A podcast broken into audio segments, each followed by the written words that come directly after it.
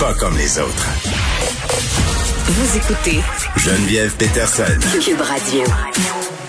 Parler de l'omerta au sein du milieu infirmier au Québec. Euh, les articles du Devoir là, qui ont attiré mon attention, notamment celui où euh, un lanceur d'alerte, une lanceuse d'alerte plus précisément, aurait perdu son emploi euh, au CHSLD Saint-Laurent après avoir partagé des photos du matériel finalement avec des journalistes. Je parle de tout ça avec Amélie Perron, qui est cofondatrice de l'Observatoire infirmier, professeure agrégée à l'École des sciences infirmières de l'Université d'Ottawa. Madame Perron, bonjour. Oui, bonjour. Juste faire un petit rappel euh, de ce qui s'est passé. Là, je le disais un peu d'emblée, euh, une aide de service qui a été embauchée au CHSLD de Saint-Laurent euh, par l'entremise du programme Je contribue là, aurait été congédiée peu. Ben, elle a été congédiée. Ça c'est pas un aurait là, mais le aurait c'est plus. Elle a été congé, elle aurait été congédiée dans la foulée d'une dénonciation qu'elle a fait au journal Le Devoir. Elle, elle, a dénoncé en quelque sorte les conditions de vie des résidents. elle a partagé des photos, des vidéos destinées, si on veut, à prouver ce qu'elle avançait à des journalistes. Et bon, euh, là, elle dit, ben moi, c'est un peu bizarre qu'un peu après ces dénonciations-là, j'ai été mise à la porte de cette affaire-là. Puis parallèlement à ça, on a un ministre de la Santé, euh, Christian Dubé, qui nous dit, ben n'hésitez pas à dénoncer si vous voyez des situations problématiques, euh, sortez. Et bon, en réaction évidemment à tout ça, là, Christian Dubé qui dit que l'omerta dans le réseau de la santé, c'est terminé. moi, je suis pas certaine de ça. Là. Non, je, en fait, je me demande sur quelle euh, sur quelle base est-ce qu'il euh, il, tient ce propos-là. Euh, on avait l'année dernière Daniel McCann qui reconnaissait qu'il y avait des, des certains problèmes dans le réseau de la santé, qui invitait les gens à dénoncer. on, on nous fera pas croire que en dedans d'un an tout est résolu, que l'omerta est terminée. Surtout pas quand on a encore des, des personnes du système de santé, que ce soit des des aides soignantes, des préposés, des infirmières auxiliaires on a des médecins aussi, des infirmières, on a différentes personnes dans le système qui mhm. Euh, font des signalements assez importants sur des problèmes qu'ils voient dans le système et qui reviennent par la suite pour dire qu'ils ont subi des représailles pour avoir euh, pour avoir exposé ces problèmes-là euh, au public. Donc, je ne sais pas sur quelle base le ministre Dubé affirme que l'omerta est terminée. C'est certainement pas l'expérience des, euh, des travailleurs de la santé. Ben, c'est pas parce qu'il le dit que c'est terminé, là, parce que euh, Marguerite Bleu a fait des affirmations semblables dans la foulée des CHSLD pour dire, écoutez, là, on va régler les problèmes, les problèmes vont être réglés. Jean-François Robert a fait la même chose en éducation, comme plusieurs fois dans différents dossiers. On dirait que le discours euh, du gouvernement semble assez déconnecté de la réalité du terrain. Ben, c'est comme ça que les, les gens du terrain euh, se sentent. Euh, et en fait, ça, ça, rajoute à leur expérience de pas se sentir écoutés. Euh, et que c'est comme un peu une, une, réalité alternative que certains élus décident de présenter. Mm. Leurs expériences sur le terrain sont tout autres. Bon, la dénonciation, quand même, Madame Perron, c'est l'un des premiers sujets là, à l'observatoire dont vous vous occupez. Qu'est-ce que vous constatez? Qu'est-ce qui arrive habituellement?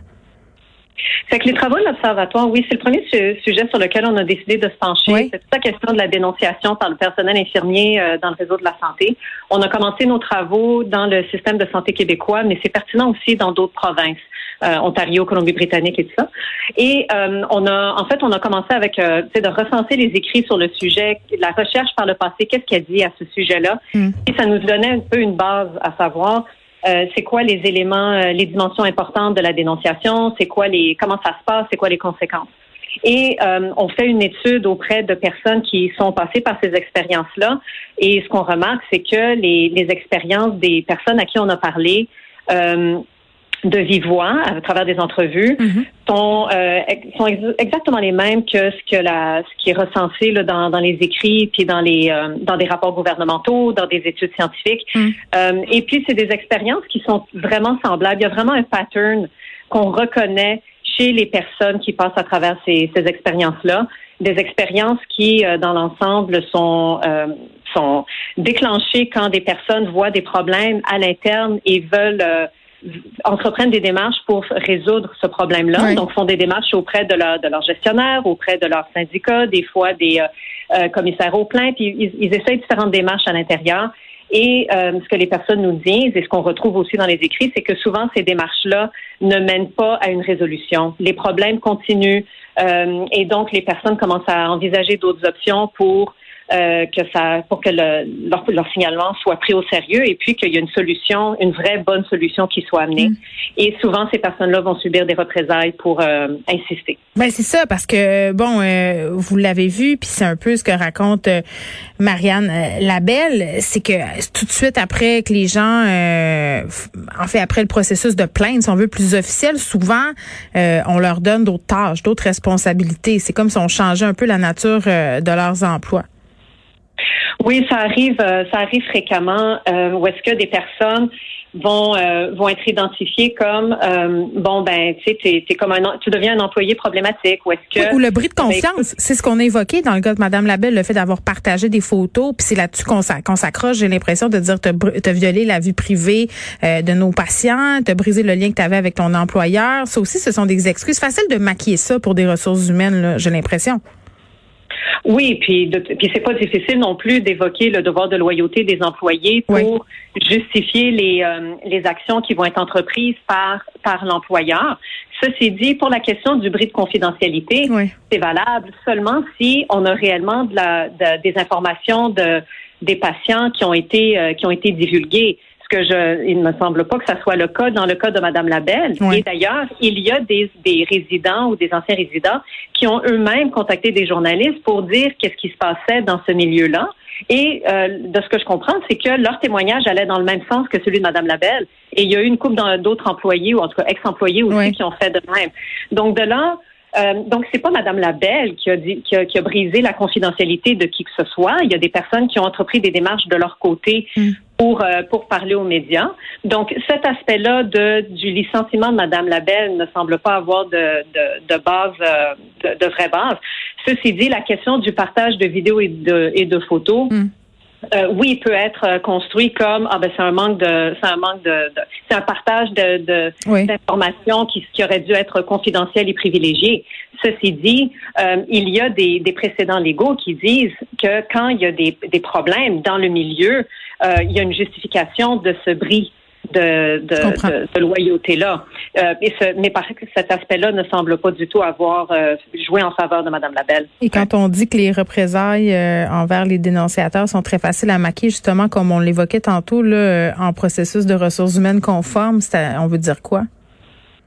Ben, c'est-à-dire qu'à partir du moment où est-ce qu'un employé, par exemple, fait un signalement, euh, ne voit pas de résolution et donc continue ses démarches, essaie de trouver d'autres personnes à qui mm. parler, remplit d'autres lettres, euh, accumule peut-être certaines preuves et donc insiste dans sa dans sa démarche, alors qu'il a des fois il se fait dire explicitement de cesser ses démarches. Si un employé continue, c'est facile après ça de le taxer d'employé insubordonné. Euh, c'est facile après de dire bon ben là ça c'est un employé à problème, il va falloir qu'on commence à regarder de près ses activités euh, et puis c'est là qu'on voit des, des, des pratiques où est-ce qu'on remet en question sa performance au travail, euh, ses habiletés, est-ce qu'il est capable de, de, gérer sa tâche. Mm-hmm. Il y a déjà des personnes qui se sont fait dire ben comment ça se fait que tu as le temps de d'entreprendre tellement de démarches pour faire régler un problème, alors que c'est pas ça ta priorité, tu devrais te concentrer sur telle autre chose. Donc visiblement, on ne peut pas te laisser dans ce rôle-là. Euh, tu performes pas du tout, donc on va te donner autre chose à faire. Puis c'est souvent là qu'on voit, par mm. exemple, des émotions, des personnes qui ont des changements de tâches, et puis souvent, c'est des tâches qui sont beaucoup moins intéressantes pour la personne. C'est comme si on les pousse un peu à démissionner ou qu'on les pousse vers la porte. Puis là, je lisais Marianne Labelle passé par le site Je contribue n'était pas représenté par un syndicat. Euh, ça aurait peut-être été tout autrement si ça avait été le cas. Les gens qui sortent de, de, Je contribue, c'est-à-dire qui ont eu cette formation-là puis qui s'en vont dans les CHSLD euh, puis qui n'ont pas de syndicat, c'est une pente qui est très, très savonneuse. Ben c'est des personnes qui vont être laissées à elles-mêmes pour euh, pour faire valoir leur point de vue puis leur mm. démarche euh, et elles n'auront pas une instance syndicale ou autre pour pour les pour les soutenir là-dedans. Donc, mm. Madame Labelle euh, savait qu'elle n'était pas syndiquée, mais elle a quand même décidé de que cette cause-là était était importante, puis elle a décidé que c'était euh, ça valait la peine de le faire. Mais en effet, elle s'est retrouvée toute seule, puis elle elle l'a mentionné dans son témoignage, où est-ce qu'elle s'est dit, elle a été rencontrée par euh, par ses, gestionnaires et puis lui ont dit, elle, oui seule, puis elle s'est sentie un peu piégée là-dedans. Donc ça devient tous ces processus-là d'émotion, rencontre avec les supérieurs, etc c'est beaucoup d'éléments qui vont euh, commencer à rendre la vie euh, assez désagréable à la, pour la personne. Mm. Et elle, Madame Labelle, et comme beaucoup d'autres dans des situations semblables, on dit la, la relation avec les collègues commence à changer, commence à être traitée différemment. Tout d'un coup, les gens prennent leur distance, ne saluent plus, n'offrent plus d'aider. Donc, la personne se retrouve de plus en plus isolée. Mm. Et c'est vrai que, comme vous l'avez mentionné, il y a beaucoup de personnes à la suite de ce traitement-là vont décider de partir d'elles-mêmes parce que c'est devenu euh, extrêmement désagréable ben et elles ne peuvent plus envisager de rester dans un emploi comme ça. Mais Madame j'ai l'impression que ça va être excessivement difficile de mettre fin à ça, que c'est un genre de culture. Euh, tu sais, euh, ce règne de la terreur, euh, sentir que si on parle, il va y avoir des conséquences. L'idée aussi de nuire à l'établissement, aux patients, c'est ancré et, et, de se faire dire aussi quand on se plaint ben, qu'on n'est peut-être pas fait pour ça tu sais, l'idée de vocation, là, de que peu importe les conditions, tu vas être là, tu vas aider, tu vas faire n'importe quoi. Comment on fait, euh, on met fin à tout ça? Ça semble être même un modèle de gestion en quelque sorte. Ben, vous avez mentionné des éléments de culture. Moi, je dirais que c'est plusieurs éléments de culture qui se mélangent. Vous avez mentionné à la fois les cultures de, gestion puis la culture au sein des professions soignantes. Oui. J'aimerais ça les aborder séparément. Pour la question de la, de la culture de gestion, euh, il faut se rappeler qu'il y a des gestionnaires qui sont très, qui sont très sensibles à ça, qui sont très à l'écoute de leurs employés, de leurs équipes, et qui ils sont, ils sont au courant des problèmes, ils veulent trouver des solutions, ils veulent les régler, puis ils essayent de les régler, hmm. mais eux-mêmes n'ont pas toujours les ressources et la latitude pour le faire. Ils reçoivent leurs ordres d'en haut, il y a certaines attentes, euh, puis il faut se rappeler aussi que si ces, ces gestionnaires-là euh, relaye des problèmes vers le haut pour qu'il euh, y ait des décisions euh, plus larges dans l'organisation qui soient prises. Euh, souvent, c'est les gestionnaires qui vont se faire dire, ben, tu n'es pas capable de tenir ton monde, t'es pas capable de gérer ton unité, il va peut-être falloir repenser. Est-ce que tu es vraiment à ta place dans ce rôle-là? Donc, il y a des gestionnaires qui reçoivent ce genre de, de commentaires mi-menace, mi-avertissement. Mais c'est un peu du chantage. Ben, il y en a, c'est comme ça qu'ils le vivent, c'est certain. Donc, il y a des gestionnaires qui essaient, mais qui, qui ont les mains liées et qui en, en, ressortent de ça euh, très souffrants, eux aussi, mais eux-mêmes ne sont pas syndiqués, donc ils sont encore plus délaissés là-dedans. Mais donc, ça veut dire qu'il y a quand même, si eux-mêmes se retrouvent pris là-dedans, ça veut dire que oui, il y a une culture de gestion très euh, top-down, qui est très rigide, et, mais, mais dans cette organisation qui accepte pas beaucoup de marge de manœuvre puis de flexibilité. Je m'excuse, je vais pas vous interrompre, mais si on avait cette fameuse question de l'imputabilité qui entrait en ligne de compte, là, euh, c'est ce qui se posait être désormais, là. Est-ce que ces gestionnaires-là agiraient autrement? Je sais, je sais pas, c'est dur à dire. Je, il me semble que la, la, question de l'imputabilité, on s'entend que dans les organisations, c'est vrai dans le milieu de la santé, elle n'est pas répartie également là, dans, dans, dans, les milieux. Souvent très, très concentrée sur la, la base des, euh, des employés de l'échelle euh, de l'organigramme. Euh, et il semble pas avoir euh, grand-chose qui se passe dans les hautes sphères. On nous a dit que chaque gestionnaire, premièrement, on nous a dit que chaque, chaque établissement aurait un gestionnaire et que chaque gestionnaire serait imputable. C'est ce qu'on nous a dit là l'année passée, on s'en souvient. Oui, absolument. Le ministère, le, ministère l'a dit, il l'a beaucoup dit. Mm-hmm. Ceci dit, comment cette imputabilité-là prend forme, à quoi ça ressemble, est-ce qu'elle a, est-ce qu'elle a vraiment eu lieu, dur à savoir. Il n'y a pas beaucoup de, il y a pas beaucoup de, de, transparence à ce niveau-là. Tout ce qu'on sait, c'est que on a juste les échos de ce qui se passe, on a juste les échos de bon ben qu'est-ce que euh, les porte-paroles du ministère ou bien de certains milieux vont dire et qu'est-ce que les, les, euh, les gens sur le terrain vivent et nous rapportent à travers leurs dénonciations, puis on voit des sons de cloche très euh, très différents. Hmm. Donc ça, il y a quelque chose qui se passe puis qui fait qui fait pas de sens. maintenant, est-ce que quelqu'un devrait se pencher là-dessus? Je pense que oui. Hmm. Pour revenir à la question maintenant, de, donc ça crée des climats de, travail qui sont très difficiles. Puis surtout en temps de pandémie, évidemment, c'est très très lourd, très difficile pour le personnel. On a beaucoup de membres du personnel soignant. Euh, puis il y a beaucoup de gens qui sont passés par Je contribue aussi, qui sont en train de vivre des choses extrêmement traumatiques, puis qui vivent, euh, qui commencent à développer des symptômes euh, anxiété, dépression, syndrome de stress post-traumatique. Donc ça, à un moment donné, il y a quelqu'un qui va falloir qui s'intéresse à ça aussi. C'est pas normal d'avoir un système de santé qui rend les gens malades. Donc, vous avez mentionné la question de la culture des, euh, des, des, soignants à travers tout ça. Je pense que ça aussi, ça joue dans le fait qu'il y a des personnes, c'est ça qu'ils ont, c'est ça qu'ils veulent faire, c'est ça qu'ils veulent, ils veulent bâtir leur carrière autour du soin aux personnes. Ils ont étudié en ce sens, ils ont, ils ont consacré des années d'études et des années de travail à ça. Euh, et ils veulent continuer à le faire, mais de plus en plus, ce qu'on voit, c'est que d'abord, le, discours de la vocation, ça tient plus, ça n'existe plus, ça c'est fini. C'est des relents de euh, il y a du siècle passé, on n'est plus du tout là-dedans. Euh, on, fait face à des personnes qui sont formées puis qui sont. Euh, hum, on les appelle quand même encore les anges gardiens. Oui, puis en fait, vous savez, il y a beaucoup de, il y a beaucoup de recherches qui montrent à quel point cette appellation-là est très, est très dommageable. Elle est très mm. toxique pour, pour le personnel.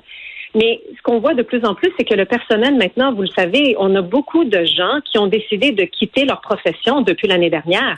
Parce que justement, c'est comme, ils ont atteint un point de rupture, puis de dire, c'est pas normal d'être traité comme ça dans un système de santé qui, qui écoute pas, qui sévit, qui fait des représailles.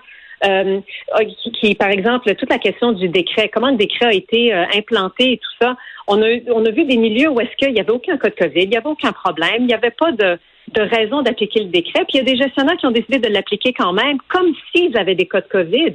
Donc là, tout d'un coup, ils se sont prévalus d'un outil d'exception hmm. et ils s'en sont servis comme un outil de gestion parfaitement normal et routinière, simplement parce que c'était à leur disposition.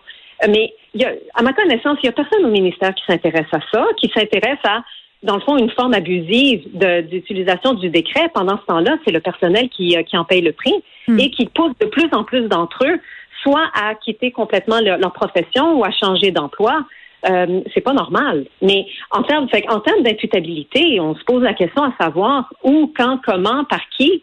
Euh, il n'y a pas d'informations qui transpirent du ministère à ce niveau-là. on note qu'il y a des enquêtes publiques et indépendantes sur qu'est-ce qui se passe dans ces établissements. Amélie Perron, merci, qui est cofondatrice de l'Observatoire infirmier, professeur agrégé à l'École des sciences infirmières de l'Université d'Ottawa. On se parlait de l'omerta qui semble régner au sein du milieu infirmier au Québec.